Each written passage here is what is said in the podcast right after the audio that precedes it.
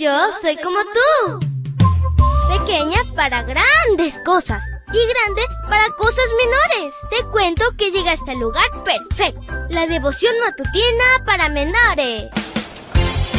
Una reflexión que se ajusta a tu edad, que te queda bien, ni muy grande ni muy chica. Adelante y bienvenido a nuestro mundo.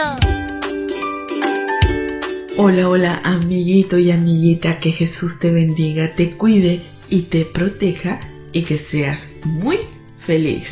Te saluda tu amiga Linda.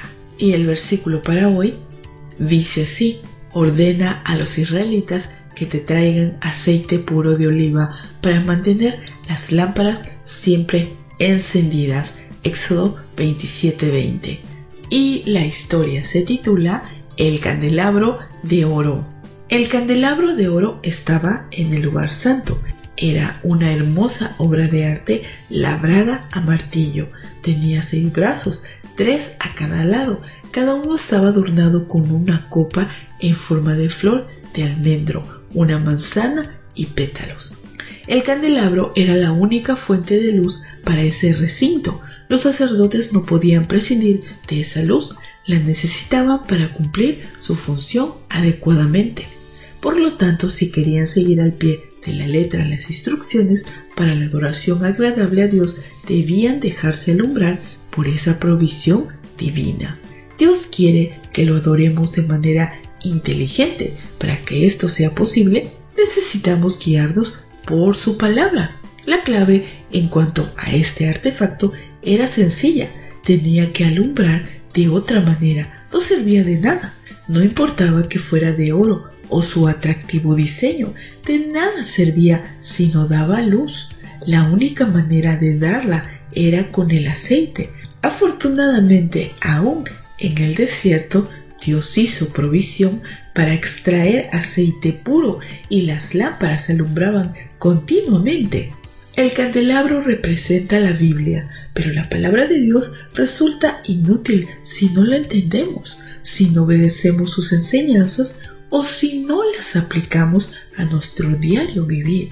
Gracias a Dios porque ha hecho provisión para que este ideal se concrete en nosotros. Ese milagro es posible mediante el Espíritu Santo representado por el aceite. La buena noticia es que mientras avanzamos a la patria celestial siempre podemos disponer de él. Dios tiene una permanente disposición para concedérnoslo él es la fuente de luz y solo en su compañía podemos reflejarla. Como parte del sermón del monte, Jesús dijo, ustedes son la luz de este mundo. Mateo 5:14.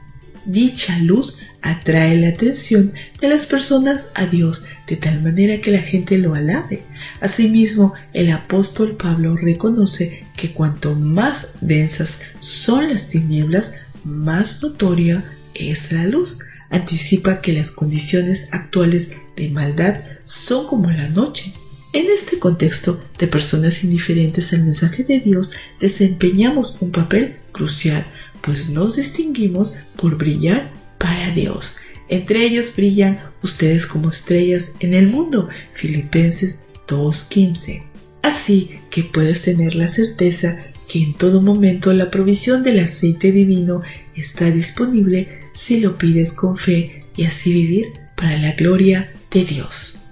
Querido Dios, en este día te damos gracias por un nuevo día que nos das y te pedimos que tu Santo Espíritu pueda estar, Señor, en nuestra mente y en nuestro corazón para poder hacer todo conforme a tu voluntad.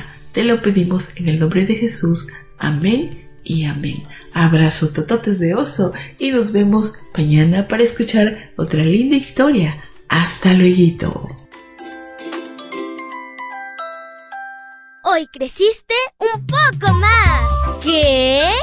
Porque crecer en Cristo es mejor. La matutina de menores llegó por el tiempo y dedicación de Canaan Seventh Day Adventist Shores and Dear Ministry.